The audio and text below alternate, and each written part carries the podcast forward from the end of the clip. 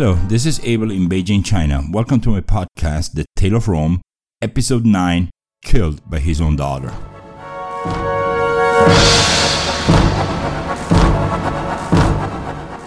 Last week we saw the end of Tarquin the Elder and how Servius Tullius became the sixth king of Rome. This week we'll see how this tale continues. The one thing we need to highlight again is that the last three kings were the father, Tarquin the Elder, followed by his adoptive son, Servius Tullius, and then followed by his true blood son, Tarquin the Proud. But first, let's quickly go over to our Latin word of the week. Last week we had the word oblitus sum. In ancient Rome, oblitus sum was a phrase that was used on a daily basis. Grammatically speaking, it stands as a sentence on its own and it simply means something along the lines of I forgot. As you may see, if you take a closer look, sentences in Latin language often lack their pronouns, which is one of the characteristics of all Latin languages. That's right, everyone who knows even a little bit of Spanish knows that you don't need to use the word I to say I forgot, since the ending of the verb makes it redundant. The ending of verbs, also called conjugations, give us the tense, person, and often even gender of the action, which is something that does not occur in English. We can't leave out the I or the you in the sentences I forgot or you forgot, as we will lose the context of the sentence.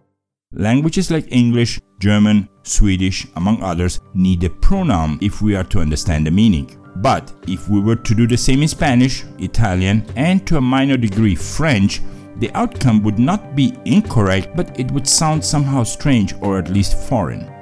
And yes, I need to add here that even though Rome ruled over Britain for centuries, the English language is not considered a Latin language in the European map of linguistics. The only five European languages that do are Portuguese, French, Italian, Spanish, and Romanian. And now, let's quickly go over to this week's Latin word of the week. This week's Latin word of the week is laetus. Let me spell that word for you L A E T U S. As always, you can either see the answer on the website that is www.thetaleofrome.com or you can wait until next episode where we will talk a bit about this Latin word. Let me get that web address one more time www.thetaleofrome.com. Alright, back to our tale, the Tale of Rome. After the death of King Tarquin the Elder, Servius Tullius acted as if representing the king for a long while.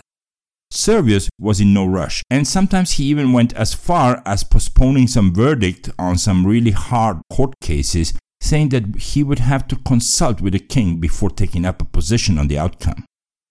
All the while, and according to the Roman fasti, spelled F A S T I in Latin, Servius won three battles at a time, and the results of these were placed on the Roman forums and other places well visible to the populace. Hence, fasti were writings that the Senate used to put up for the people to read.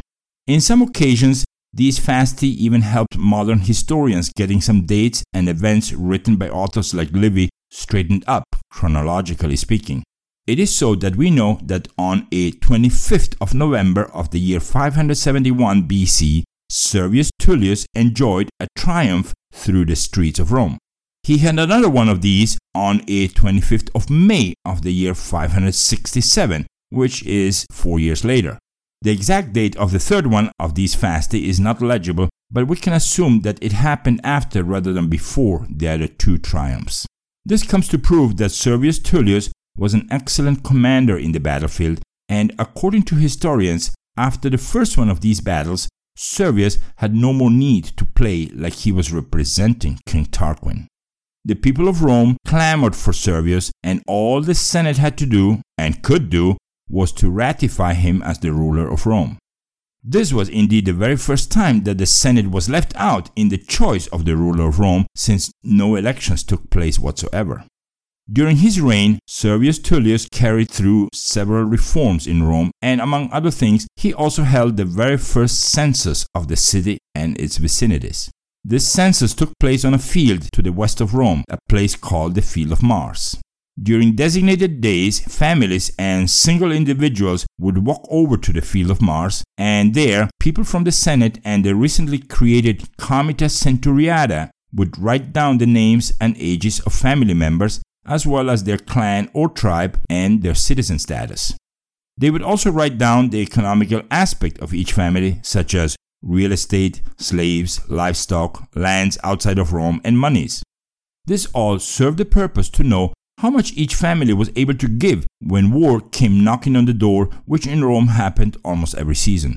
If you remember from our episodes 2 and 3, Romulus divided the people of Rome into 30 tribes, giving them the names of those Sabine women that had been kidnapped, then incorporated into the Roman society.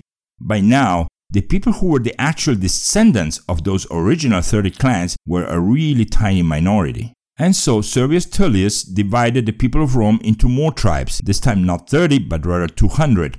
And each one of these newly formed tribes would end up being represented by a so called patriarch or head of the tribe. This man would also receive a seat in the Senate, which would be on a rotational basis. But at the end of the day, all the people really understood was that Servius was writing down how much each citizen was able to give away when war was at the gates. And to deal with that issue, Servius divided Rome's social classes in five categories as follows. The most affluent citizen would be able to give a shield, a sword, a galea or helmet, a spear or javelin, a breastpiece, and parts that would protect the soldier's arms and legs. Shoes in Rome were just sandals. The second class would come up with all this minus the breastplate. The third class was put to come up with the same as the second class minus the leg and arm pieces. The fourth class only had to bring shields, helmets, swords, and javelins, and the last class carried only swords and javelins. Well, these five classes were actually sandwiched by two more classes, one on top and the other one on the bottom. The top class consisted of the richest of the rich, and they had to come up with a horse and all that that entailed, and they were automatically sent into battle as part of the cavalry.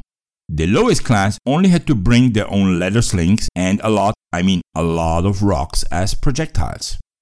But this whole thing only concerned the population of Rome that actually possessed lands in or around the city, and the overwhelming majority of the citizens of Rome were actually never even called to the field of Mars unless there was a real emergency going on.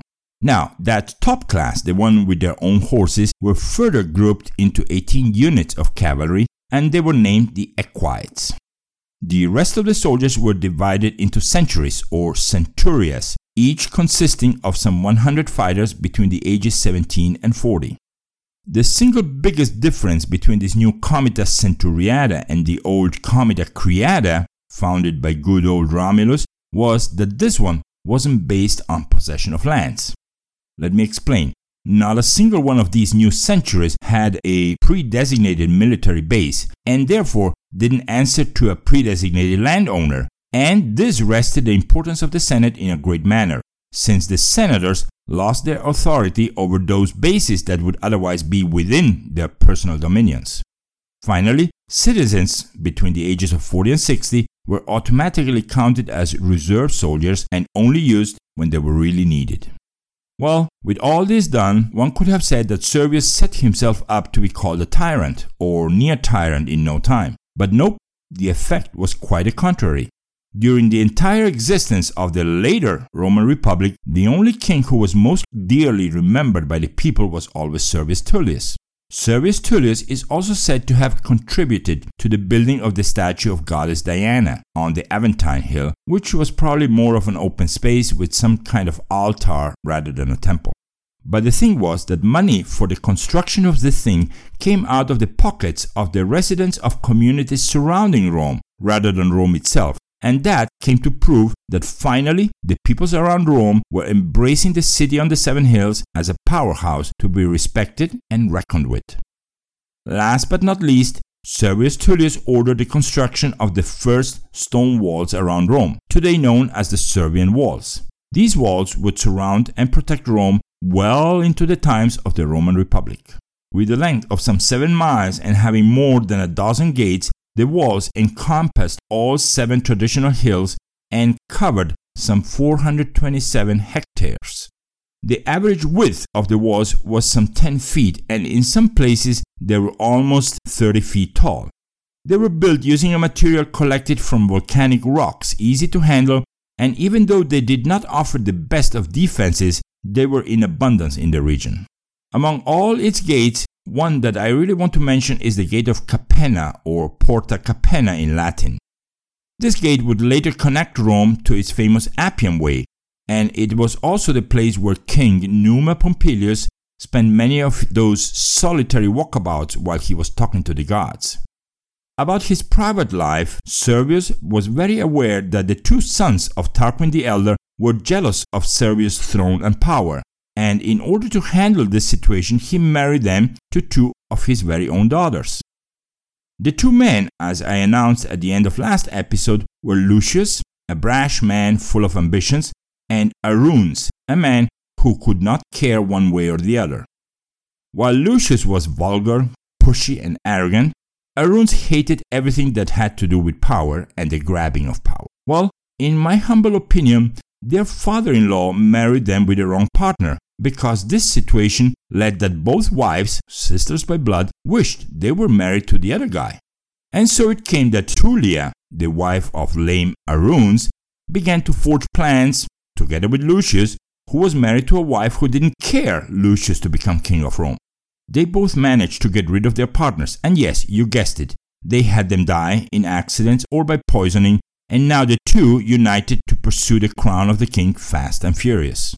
As soon as they were married, they started a smear campaign about Servius Tullius, and they were working really hard spreading word that the census installed by the king was nothing else but a way for the king to enslave them all once the moment was right. By now, Servius Tullius decreed that the census would be repeated every five years in Rome, and this only fed the fire and the fears of the rich in and around Rome. But of course, they also accused Servius of being a despot, since he wasn't elected by the Senate, and since he came from the family of a slave. The citizen of Rome, not knowing whom to believe, soon began splitting in two groups. One not believing the rumors of the two wannabe rulers, and the other one becoming die-hard followers of Lucius and Tullia, and actively working on a revolt that would bring down King Servius Tullius. And so, on a nice day, while King Servius was not in Rome and busy with a siege to a town nearby Rome, Lucius walked into the hall of the Senate and summoned them all. As the senators were trickling in, he waited for them seated in the throne, which obviously was reserved for his father in law. Surprised by this act and not knowing what to do, they just waited for the rest of the senators to come in, and when that happened, Lucius boldly told them to get down on their knees and proclaim him king of Rome. At that same time, Servius returned to the city, and having heard what was going on in the Senate, he rushed there demanding an explanation. What followed was a brawl that started with two senators first, and soon other people who were watching this from the streets joined in. I need to remind you, my friends, that the Roman Senate had an open door policy, and people were always allowed to stand at the door and to listen in. Well, men, not women, and certainly not slaves. Anyways, as the two factions clearly came into conflict, King Servius saw himself surrounded by members that were against him, and in no time, the brawling parties were pushed outside of the Senate. And then, in a very opportunistic moment, someone pushed the king down the stairs that led to the hill, which was steep and long. By the time Servius reached the end of the stairs, he was mortally wounded. The tale goes that, and this is according to Livy himself, the very own daughter of Servius took a chariot and drove over the dying body of her father, effectively finishing his reign. That's right, Tullia, wife of Lucius and daughter of Servius Tullius, carefully maneuvered the chariot so that the wheels sliced the old man's body in two. Servius Tullius, sixth king of Rome, died in the year 534 BC after a reign of no less than 44 years he was killed by his own daughter, who was in complicity with his son in law, Lucius Tarquinius, soon to be known as Tarquin the Proud. So, there we have it. Perhaps the most lasting legacy that Servius Tullius left us was the creation of his Comitia Centuriata, the new assembly of Rome. Once this assembly was created, it was like a genie of the bottle released. It could not be undone, and it could not be diminished in power.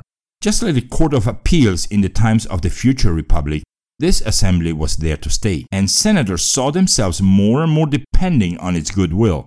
The assembly became the powerhouse of Rome itself, and this was a good thing. As time went by, this comitia centuriata would enable men of both social classes to ascend in power, as long as the assembly itself gave its approval. Next week, we will see the reign of the last king of Rome, but I can easily give you guys a hint already.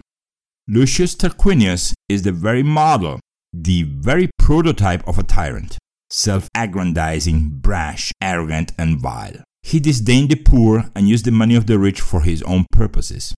Anyone who stood in his path quickly came to regret it. Lucius Tarquinius confiscated orchards and farms, homes and businesses whenever he wanted, and he ignored all institutions completely. He built monuments to himself using the sweat of the poor and the gold of the rich, and he enjoyed walking around those statues as they rose in his image. But behold, there were some things he did fear in his life. For there was an old hag who one day walked into his palace, made his days miserable, and made him fear for his very life. And so, starting next episode, episode 10, The Tyrant and the Sibyl, we'll see the beginning of the end of the monarchy in Rome and we'll also see the birth of the world's most famous republic ever. Thank you for listening, and until next week.